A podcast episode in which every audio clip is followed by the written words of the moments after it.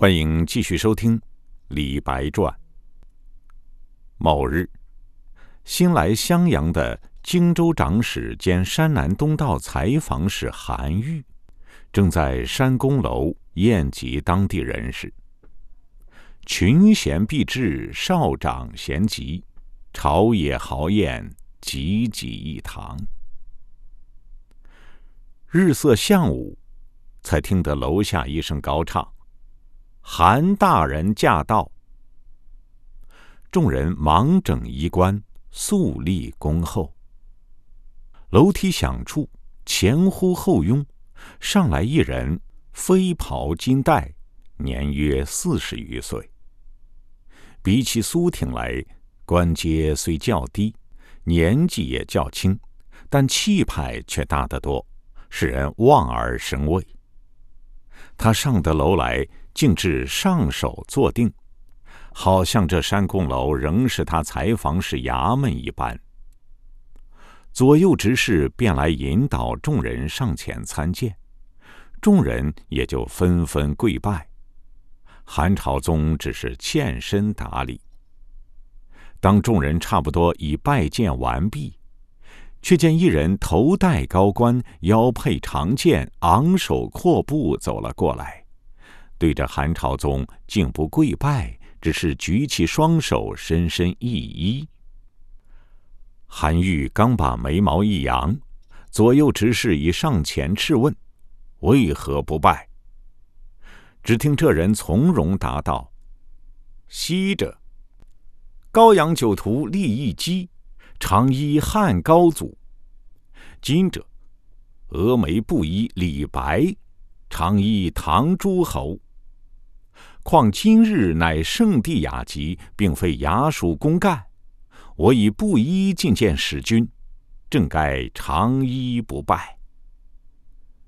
左右又欲上前加以呵斥，韩愈却将手一挥，示意左右退下，然后望着李白微微一笑，便请大家入座。众人都惊异的看了看李白，然后低声议论了一番。有的说倨傲，有的说怪诞，有的说难得韩大人雅量。只有一个人自言自语说道：“布衣本可不拜，辽属才非拜不可。如今大家见官就拜，不拜的人反倒显得倨傲怪诞了。”于是，在入席的时候，这人就坐在李白旁边。李白问道：“请问大名？”答道：“襄阳县城李浩。”哦，原来是少府族兄，失敬失敬。李白特地站起来施了一礼，才又坐下。李浩觉得李白既不倨傲，也不怪诞，倒是很容易亲近的人。山公楼宴会以后，李白便写了一封与韩荆州书。韩愈看了李白的书信后，派人把孟浩然请了去，对孟浩然说：“另有李白，才气却是不小，但是才大难用啊。”说着，便把与韩荆州书递给孟浩然：“你看，岂但我山南东道采访使衙门池塘太小。”恐怕大唐天子的龙池也不够他回身呢。孟浩然一看，信中赞扬了韩愈举贤任能，又表白了自己的雄心和才智，写得气势磅礴，词采纵横。作为文章，确实使人不能不叹为观止；但作为求见书，却未免言辞太过，而且有些地方简直咄咄逼人。比如这样的段落，所以龙盘凤翼之事，皆欲收名定价于君侯。愿君侯不以富贵而骄之，罕见而忽之，则三千兵中有毛遂，使白得影脱而出，及其人焉。幸愿开张新言，不以长衣见惧。必若皆之以高宴，纵之以清谈，竟日事万言，以马可待。今天下以君侯为文章之司命，人物之权衡，一经品题，便作家事。而君侯何惜阶前盈尺之地，不使白扬眉吐气，激昂青云耶？孟浩然看到这里，心里也不由得暗暗的埋怨李白：“老弟呀，老弟，你不求人也就罢了。”既然有求于人，怎么能这样锋芒毕露呢？他只好对韩愈说：“啊，此人确实有些不重绳墨，望君侯不要见怪。”韩愈说：“我倒不见怪他，只是要我向朝廷推荐他，我韩某可没有那样的胆量，要把他留在我这里。”我这里的职位无非是主簿参军，恐怕他又不愿为五斗米而折腰，还是请他别处高就吧。孟浩然回来，将韩愈的意思婉转的告诉了李白。李白大感沮丧，没有想到他那样得意的文章，换来如此不得意的结果。孟浩然只好又劝解一番，特地将他在长安时从王维那里听到的七不堪，也就是官场中种种清规戒律、繁文缛礼，一一讲给李白听了。最后说道：“何况仕途之上，岂止七不堪？恐怕还有七不测呀！与其像李斯那样临行时对他儿子叹息。”吾欲与汝牵黄犬出上蔡东门，不可得矣。还不如散淡终身，退后一步自然宽。干谒无门，对我们这种人，未使不是好事。一席肺腑之言，语重心长，劝得李白无话可说，但心里总是不平。在离开襄阳的前夕，李白在山宫楼，友人们为他饯别的宴席上喝得酩酊大醉。对着岘山山头的夕阳，他恍惚觉得自己就是当年的山简，耳际还听得到街头小孩们的歌声和笑声。远望汉水碧绿如染，他又恍惚觉得一江春水恰似新熟的葡萄酒。突然，他狂呼大叫，醉话连篇：“换大杯来吧，把那鸬鹚勺拿来，把那鹦鹉杯拿来，让我一天喝它三百杯，喝它一百年。你们看不见吗？”县山上的堕泪碑已经剥落了，已经长满青苔了。杨户的美名已成历史沉寂了。我既不为他掉泪，我也不为他伤心。盛名之下，其实难副。石碑犹且如此，口碑可想而知。哈哈，月亮上来了。多美的月亮，多好的清风，不用花一个钱，谁都可以享受。达官贵人可以享受，平民百姓也可以享受。与其到头来在咸阳市上感叹黄犬，不如在花前月下痛饮狂歌，了此一生。换更大的杯子来，鸬鹚勺、鹦鹉杯也太小了。拿舒州勺、立世称来，啊，舒州勺啊，立世称，我李白要和你们同生共死，同死共生。朝廷广开财路的恩泽在哪里？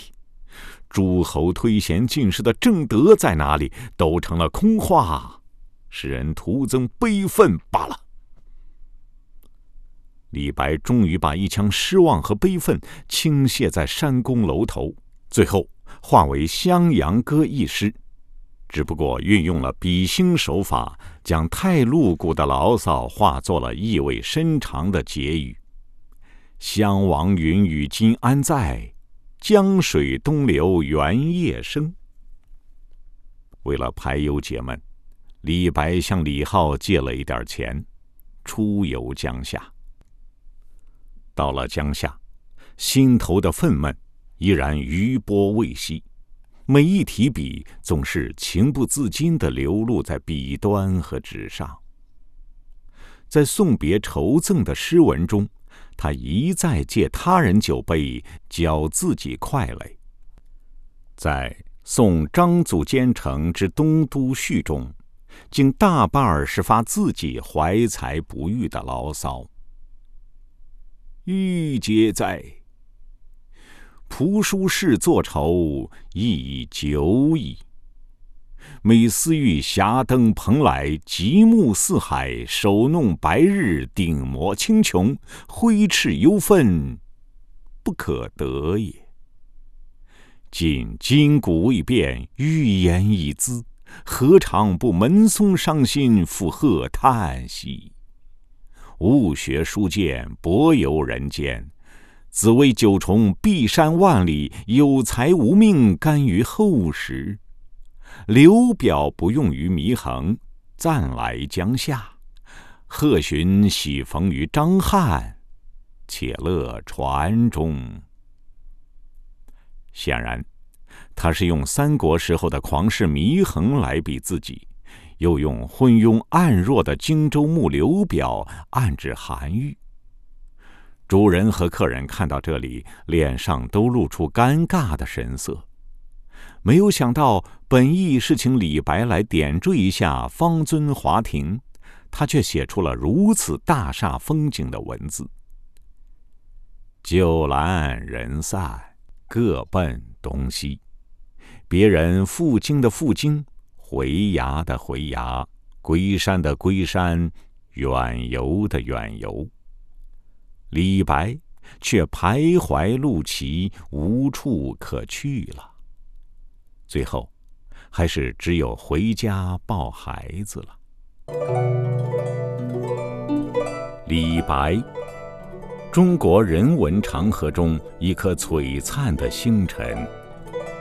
李白不仅属于中国，更属于全世界。他卓尔不群的人格。独领风骚的诗篇，浪漫瑰丽的人生，永载史册，照耀古今。平常记录，一句人民文学出版社作品《李白传》，讲述李白的传奇人生。原著安琪，播讲米亚牛。敬请收听。李白在家正感到百无聊赖，有人远远派人送了一封信来，邀请他同游太原。远远的父亲任太原府尹，负责镇守北方边塞。远远本人在河南亳州挂了个陆氏参军的名儿，成年四季到处转悠，恨不得让李白常年和他在一起。他要去太原省亲，也来找李白作伴。李白正想出游，苦于没有一大笔闲钱。疏财仗义的袁衍既邀他同去，往来旅费就不必操心了。他马上收拾启程，到洛阳和袁衍相会。到了洛阳，已是五月，正是北游的好天气。朋友二人渡过黄河，翻过太行山，经过泽州、潞州，走了半个月，才到了太原府。太原府既是边塞重镇，又是唐高祖的发祥地，因此在开元十一年升为北都。虽然不及东都洛阳繁华，但却另有一番风光，使李白感到和内地显著不同的。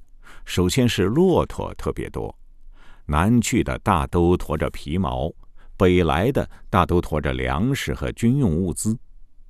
再就是夏天不热，秋天来的特别早，风土人情分外古朴。太原人对他们说：“你们来的正好，黄风天刚过去，现在到处和内地一样，也是青枝绿叶，但是，一到八月，草木就开始枯黄了。不过，秋天可是打猎的好季节。”袁衍的父亲是一员驻守边塞多年的将领，虽然已经年逾半百，但是精神矍铄。爱子的到来使他非常高兴，爱屋及乌。他对李白也很热情。他虽然是一位武将，但却雅好文士。听说李白的诗和文章都写得好，更是待如上宾，而且留他住了多日。李白多年以后回忆起来，还是很感谢主人的盛情，写了这样一首诗：“行来北京岁月深，感君贵意青黄金。琼杯其实清玉案，使我醉饱无归心。”在太原期间，李白和袁衍游览了所有的名胜古迹，城西南的晋祠。更是他们常去的地方。晋祠是周初唐叔虞的祠庙。武王死，成王立。成王和他弟弟小虞在一起游戏，施了一片梧桐叶给他弟弟，说：“这是玉圭，封你为侯。”使臣便请择日行封。成王说：“我是开玩笑。”使臣说。天子无戏言，于是封于于唐，号唐叔虞。其子迁居晋水之旁，故又称晋侯。叔虞的祠庙亦因之称晋祠。在那里，唐叔虞的遗迹没有什么可看的，桐叶封地的故事也没有多大意思。游客们欣赏的是那里的碧水清潭。歌台舞榭，时时出象乘西曲，晋祠流水如碧玉，福州弄水箫鼓鸣，微波龙鳞沙草绿。翠娥婵娟出月辉，美人更唱舞罗衣。清风吹歌入空去，歌曲自绕行云飞。李白多年以后还不忘在太原时的赏心乐事，写下了这些诗。除了登临游览以外，李白又屡陪戴帽之宴，数会麒麟之笔。刚为太原主簿李书写了一篇送人应举赴京的序文，又被河东名士郭季英邀去做客赋诗。在酒宴歌席之间，李白又以他的才华获得众人的连连惊奇和赞赏。袁衍父子更觉得李白的到来简直是为边城声色、为北都增辉，而感到格外高兴。但是李白却感到寂寞，特别是在他三十五岁生日这天。从镜子里突然发现了几根白发，他不由得又愁上心来，心想：人生七十古来稀，此生已经过去一半了，头上也始见二毛了。我的功业在哪里呢？尽管主人待我很厚，毕竟是寄人篱下，终非长久之计。于是。他突然想回内地，但一想回内地又能怎么样呢？这些年碰的钉子还少吗？于是他又想留在太原幕府中。谁知和袁衍一深谈起来，才知道这位府尹也有他的苦衷。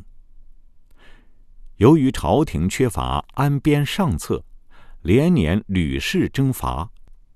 将士们成年累月枕戈待旦，冒白刃，披流矢，甚至甲胄之间生满积尸，周身上下遍布伤疤。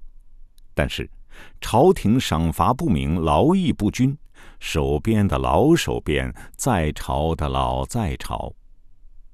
最后，袁衍说道：“家父来此已经十年了，头发已经白了，看来要老死在这边塞上了。所以替我在内地弄了个差事。其实我哪里是当官的了？”袁衍也劝他说。兄来日方长，何必来此边远之地？这边塞上都是那些实在无路可走的亡命之徒才来呀。李白觉得自己还不是无路可走的亡命之徒，也就把留在太原幕府的念头打消了。在太原期间，李白又北游代州，至雁门，登长城。遥望塞外，缅怀苏武、李陵及王昭君等人和事，有诗多首，可惜都遗失了。直到次年初秋，李白才辞别了袁衍父子。临行之时，府尹馈赠甚丰，既送了一领价值千金的狐裘，又送了一匹有名的五花马，还送了一大笔盘费。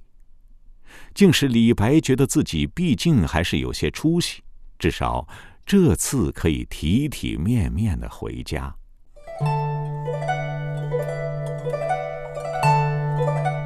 以上您听到的是《李白传》，作者安琪，由人民文学出版社出版。